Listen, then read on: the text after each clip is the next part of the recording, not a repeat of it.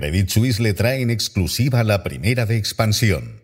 Credit Suisse, comprometido con el servicio personalizado, ofrece soluciones adecuadas a sus clientes en toda España. Buenos días. El Gobierno pacta con Bruselas una reforma del sistema de subsidios por desempleo. En un minuto les contamos cómo afecta a las personas que lo perciben. Además, Telefónica ha desvelado que utilizará un ERE para su próximo proceso de reducción de plantilla. Y analizamos la estrategia de Santander que ha revelado Ana Botín en Londres. Les hablamos también de los planes de la China Shane para salir a bolsa en Estados Unidos y de la recomendación de los analistas para seguir apostando el año que viene por la bolsa estadounidense.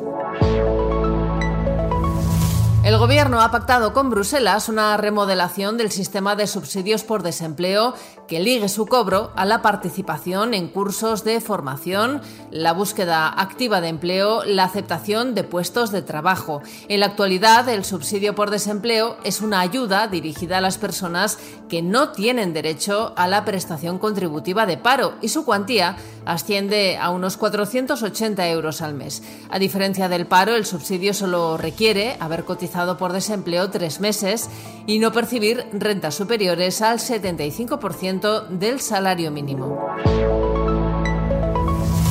Telefónica ha desvelado a los representantes sindicales el método para abordar el nuevo proceso de reducción de empleo en sus filiales en España, un proceso que adelantó expansión el pasado 23 de octubre. Será finalmente un expediente de regulación de empleo, un ERE, en lugar del plan de separación individual que se había utilizado en las tres últimas ocasiones. El hecho de que sea un ERE obliga a que se trate de forma separada a la mesa de negociación del convenio colectivo y de hecho supondrá la creación de tres mesas adicionales, una por cada empresa jurídica, es decir, una para Telefónica España, otra para Telefónica Móviles y una tercera para Telefónica Soluciones. La presidenta de Santander, Ana Botín, aseguró ayer que el banco tiene potencial para desarrollarse sin necesidad de hacer adquisiciones en todos los países donde está presente.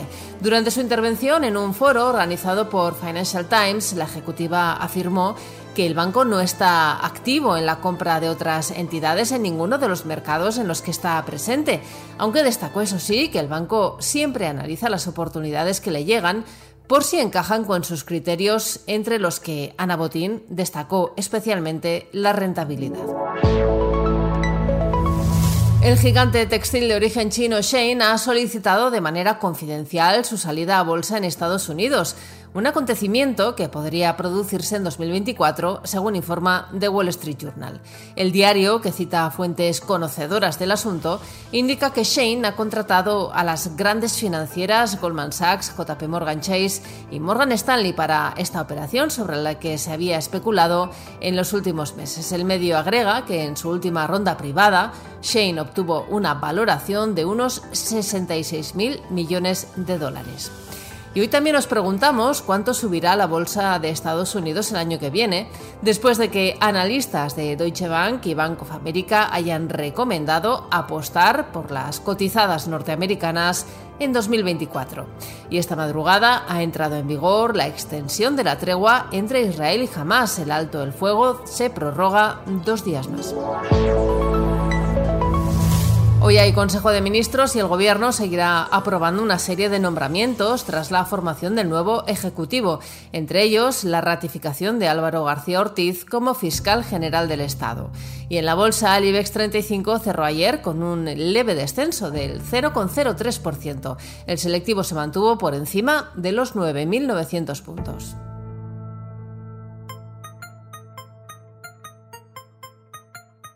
Financial Times desvela esta mañana que Barclays planea una remodelación total de su negocio que implica dejar de lado la banca de inversión. El objetivo es recortar costes e impulsar los beneficios.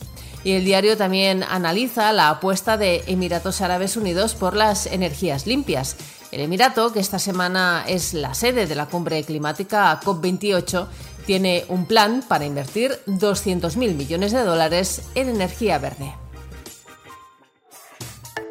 Estos son algunos de los asuntos que van a marcar la actualidad económica, empresarial y financiera de este martes 28 de noviembre. Soy Amayor Machea y han escuchado La Primera de Expansión, un podcast editado por Tamara Vázquez y dirigido por Amparo Polo. Nos pueden seguir de lunes a viernes a través de expansión.com, de nuestras redes sociales y de las plataformas Spotify, iBox y Apple.